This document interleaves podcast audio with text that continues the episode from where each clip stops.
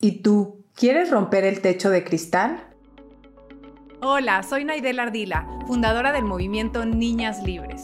Bienvenidos a De Raíz, un podcast para todas, para todos, para ti, para cualquiera que quiera hacer un cambio de raíz y reducir la brecha de género en nuestro país. Bienvenida a toda la audiencia. Desde hace varios días ya ansiaba este podcast titulado No se recomiendan techos de cristal en tiempos de lluvias. Y miren que sí ha estado lloviendo. Hace unos meses recibí en mi buzón, en mi correo, una carta que al leerla me conmovió profundamente y no pude contener las lágrimas. Entre esas líneas conocí a una mujer valiente, decidida, talentosa y amorosa. Esta carta, esta mujer le escribió a su hija por motivo del Día Internacional de la Mujer. Hoy, conmovida, tengo el gusto y el honor de recibirla aquí en este espacio. Miri, bienvenida, estás en casa. gracias, Nay. Quisiera em, compartirle a la audiencia quién eres tú, Miriam Galindo, y de ahí nos arrancamos en este espacio que hemos construido para platicar de, de esos techos de cristal que cuando llueve se rompen. Em, Miriam es directora del Centro Global de Servicios de RH. Tiene más de 20 años de experiencia laboral en diversas áreas de recursos humanos y 16 liderando equipos. Tiene una licenciatura en psicología organizacional y una maestría en desarrollo organizacional. Toda una trayectoria. Bienvenida. Muchas gracias, Naidel. Encantada de estar aquí. Encantados nosotras de tenerte aquí y de tener a esta mujer que a mí en lo particular eres una fuente de inspiración y de gran admiración. Tenemos una dinámica, Miriam, en donde yo te voy a dar unas palabras y la idea es que compartas lo primero que venga a tu mente de esa palabra. No hay respuesta buena, no hay respuesta mala. Lo que queremos es lo que hay. ¿Lista? Lista. Hecho. Techos de cristal. Para romperse. Club de Toby. Pesadilla. Alzar la mano. Obligación. Libertad económica. Maravilla. Madres trabajadoras. Inspiración. Mujeres directivas. Posibilidad. Ejemplo para las niñas. Sueños. Mm, qué poderosas las palabras. A mí te escucho y escucho esto y digo, ay, qué delicia poder nombrar todo esto que sucede, que pasa, que queremos, que soñamos. Esta carta que, que le escribiste a tu hija, que me compartiste en abril, Miriam, es una joya. Y es una joya y me atrevo a decir que lo es porque da voz a la voz de muchas mujeres.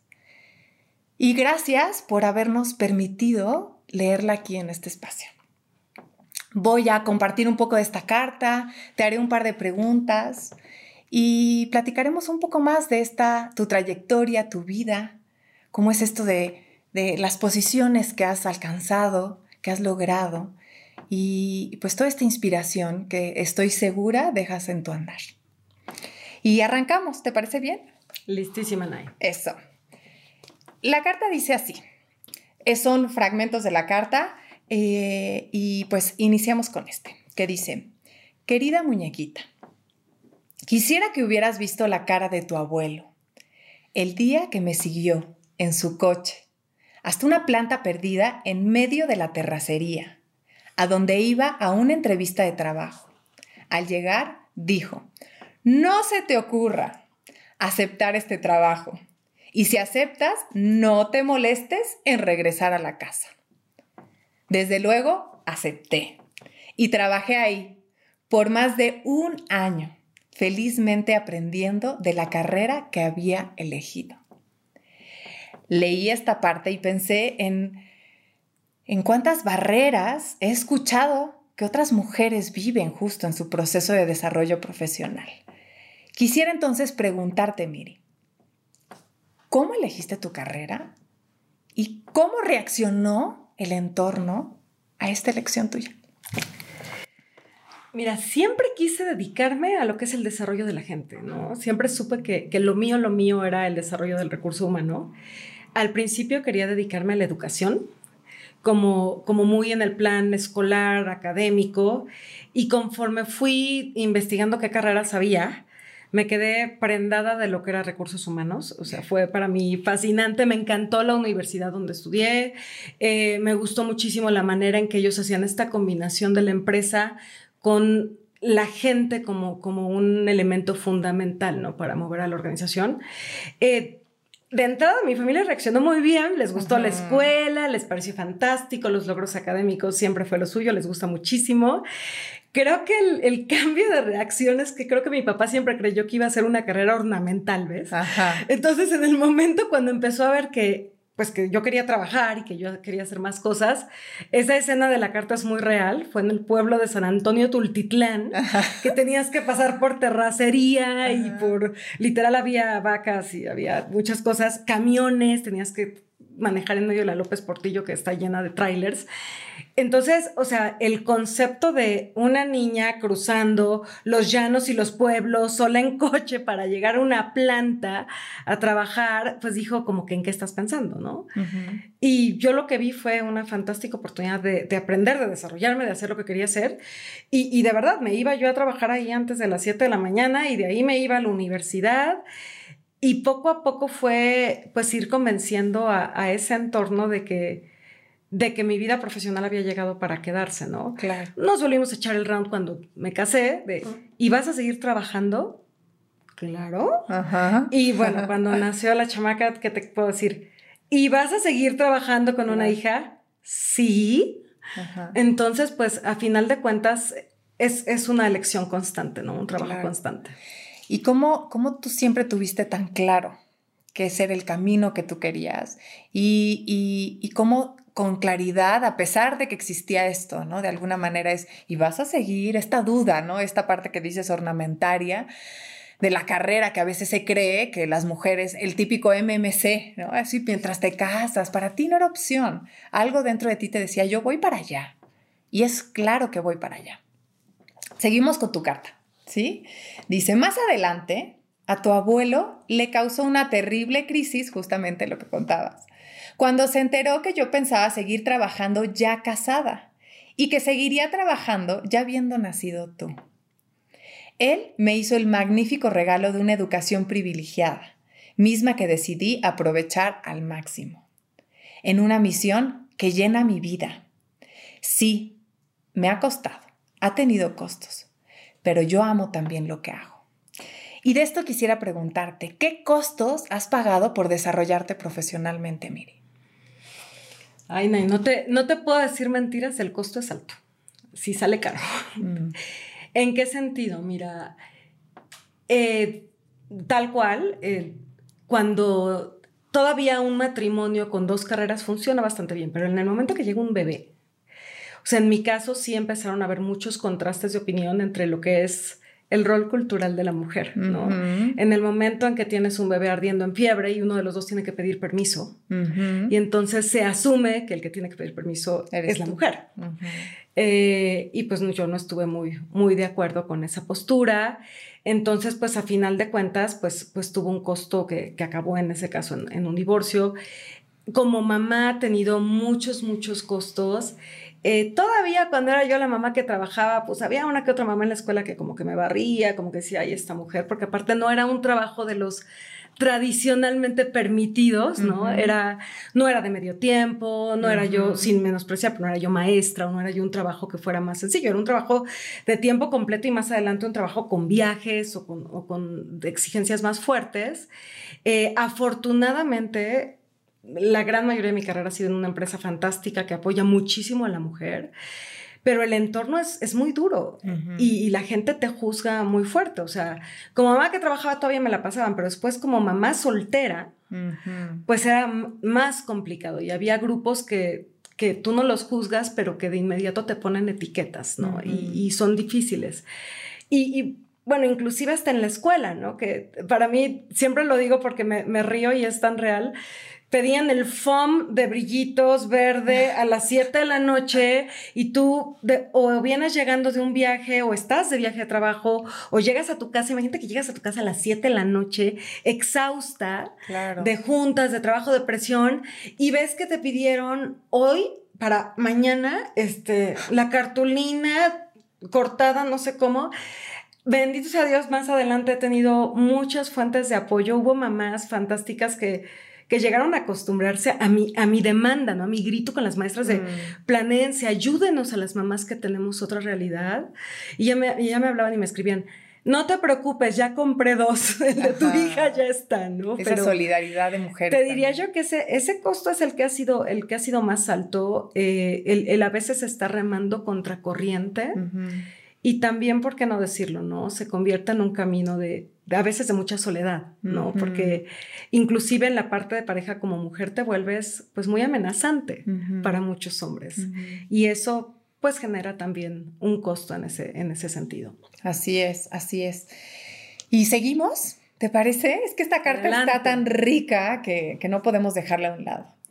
Y habla justo de conforme avanzaste en tu carrera y dice, conforme avancé en mi carrera, tuve que tomar decisiones y aprender lecciones, como el poner límites, para poder combinar el estar a tu lado y entregar resultados. Cuando finalmente llegué a uno de los puestos que más había deseado, siendo la primera mujer en la empresa en alcanzarlo, tocó también levantar la cara y decir algunos nos para poder llegar a tiempo por ti a la guardería y más adelante para llegar, aunque fuera al final de las fiestas infantiles, a verte pegar a la piñata. Cuéntanos, Miri, ¿Cómo lograste romper justamente esas barreras a las que enfrentan las mujeres al ejercer su carrera profesional? Me cuentas esta parte de hacer alianza con otras mujeres, hablar también con, las escuelas y decir, por favor, planeen. ¿Qué más sucedió en el mundo laboral? ¿A qué te enfrentabas? ¿Qué veías? ¿Cómo ibas rompiendo esas barreras o cómo las lograste romper? No sé si romperlas, pero al menos adaptarse a ellas y ver cómo darles la vuelta en muchos casos.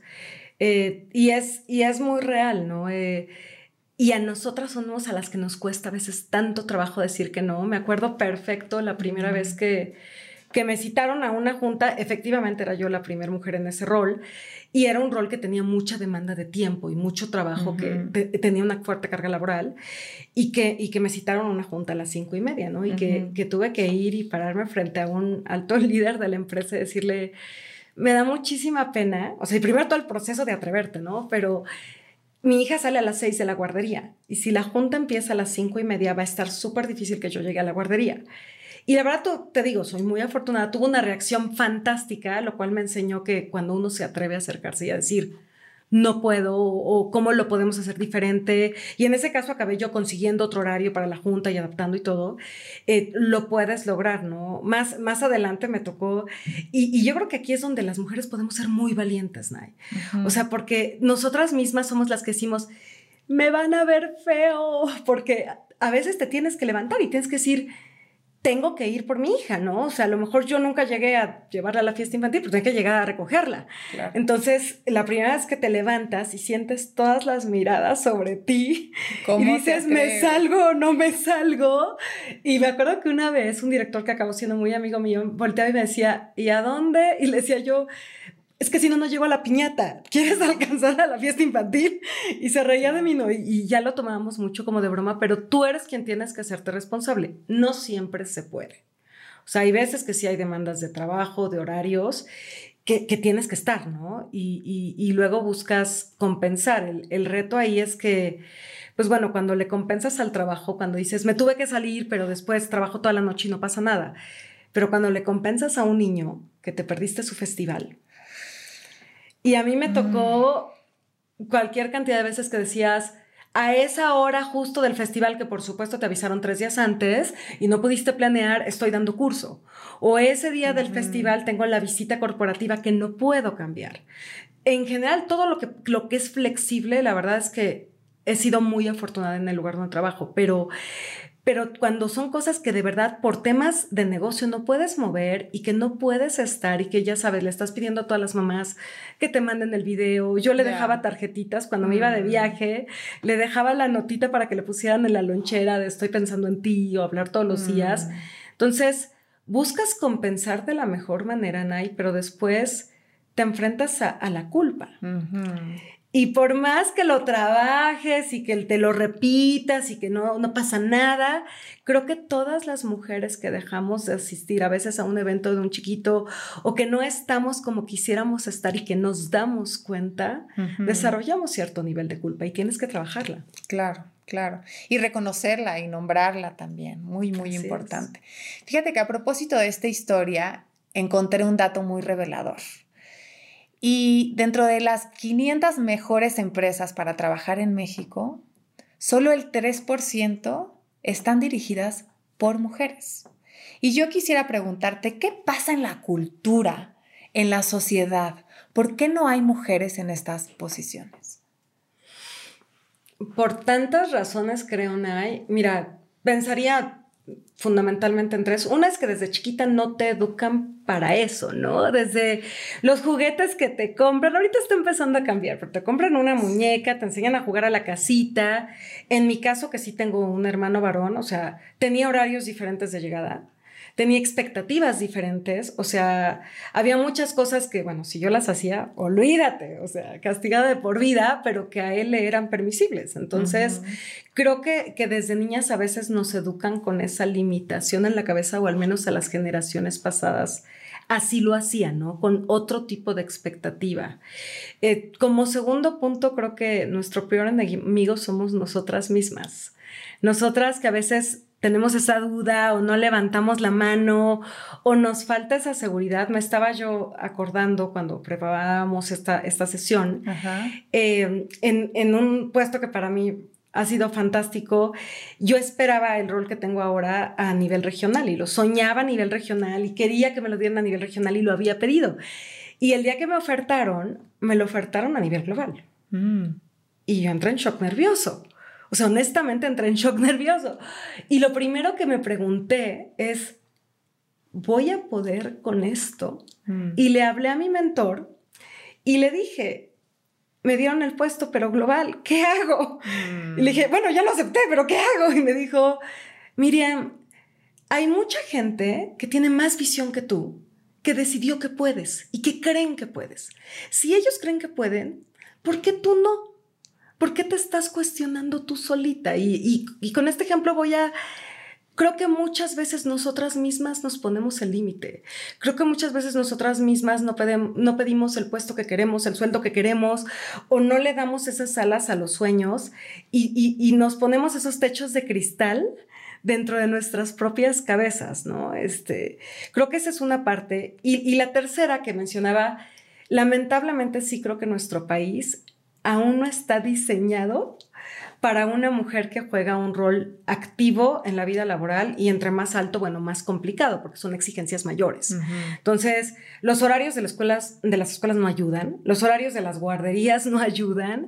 O sea, el diseño que tenemos de, de herramientas de apoyo verdaderamente no está pensando en una mujer que trabaja ocho o diez horas al día, salvo que realmente seas una de esas afortunadas que tiene una relación de pareja en la que el papá le entra parejo, tal cual, pareja, y que los dos mantienen la casa, pero los dos le entran a la educación, o que tengas a los superabuelos, que es muy tradicional en México, que sean los que se encargan de los niños es súper complicado, súper complicado. O sea, cuando te vas de viaje, o sea, de verdad que me acuerdo que una vez una maestra se atrevió a cuestionarme porque me dijo, ¿sí sabes que tu hija pasa por siete manos al día? Y le dije, ¿sí sabes que esa es la opción que tengo para poder hacer lo que hago? Y sí, sí pasaba por siete manos al día entre el transporte, la preestancia, el kinder, la estancia posterior. Y, también hay cosas que, los niños de las mamás que trabajan no tienen acceso. O sea, ya no digas las clases extraescolares. Mi hija nunca pudo estudiar ballet porque todas las escuelas de ballet tienen la clase a las 3 de la tarde.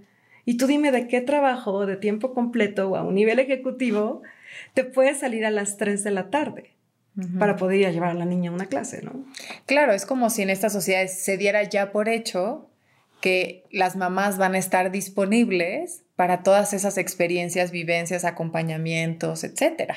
Como si no se contemplara que también estas mujeres tienen sus propios sueños, que también estas mujeres tienen sus propios eh, proyectos profesionales y que son parte también de su desarrollo personal incluso. Así es. Fíjate que en México, cuatro de cada diez mujeres son económicamente, económicamente activas. Tú, Miri, representas a una de esas cuatro mujeres. ¿Qué beneficios tú has obtenido al ser una mujer autónoma económicamente? Todos los del mundo. Yo te diría, los resumo en una palabra, libertad. Libertad de elección. Eh, para mí, el ejemplo más como más cercano es ya hace muchos años cuando yo decidí divorciarme. De por sí es una decisión difícil, es un proceso complicado personalmente, pero nunca tuve que preocuparme por la parte económica. O sea, yo sabía que podía estar perfectamente tranquila al tomar esa decisión. Obviamente, digo, no se hizo de un día a otro, ¿no? Ahorita ya llevo veintitantos años trabajando desde que estaba yo en la escuela, que fue lo que me permitió tomar esa decisión, sintiéndome segura por, por la parte del sustento económico sí conozco desafortunadamente muchas mujeres, amigas cercanas y queridas mías, que han tenido que vivir situaciones que no querían vivir por el simple hecho de depender de alguien económicamente y de que sienten que esa parte está frenando mucho sus decisiones, ¿no? Y, creo que a final de cuentas te da, te abre oportunidades, ¿no? Hay muchas oportunidades, muchas inclusive líneas de soporte que he tenido para poder hacer lo que hago, que son en base a tener esa capacidad económica, ¿no? El, poder darle algunas oportunidades también a mi hija que están basadas en eso. Claro, por supuesto. Qué importante es esa libertad también. Y cómo, cómo merma las decisiones que tomamos o cómo las potencializa. Yo pienso, por ejemplo, en mi adolescencia, que por supuesto yo era dependiente económicamente de, de mi mamá y de mi papá. Pues claro, venía el fin de semana y de alguna manera, pues yo también eh, veía cómo lograba ese sí de mis papás. Sin embargo, en el momento en el que yo logro mi libertad económica, eso también a mí me permite hasta vincularme y relacionarme en ese momento con mis papás desde un lugar muy, muy diferente también. Es una puerta a la libertad, sin duda alguna. Quisiera regresar a tu carta, sobre todo esta parte justo de cuando tomas la posición del área global. ¿Vamos? Hecho. Adelante. Y entonces dice, Muñequita, hace algunos años llegué al más alto de mis logros a nivel profesional. Levantar y encabezar un área global entera. ¿Cómo valoré y agradecí el día que te platiqué del puesto y me dijiste, acéptalo, mami, voy a cooperar? Y vaya que cooperaste, pasando horas abajo de mi escritorio, con tu iPad, en tus vacaciones mientras yo trabajaba y con tu incondicional apoyo durante los muchos viajes. Me vuelvo loca de la emoción de ver cómo me apoyas. Sonrío cuando te veo convivir con el equipo o cuando les mandas cupcakes y te robas mi oficina diciendo que eres mini jefita. Esto me enloquece, mini jefita. ¿Cómo crees que tu ejemplo ha sido una inspiración para tu hija, Miri? Mira, me considero sumamente bendecida. Tengo una hija fantástica.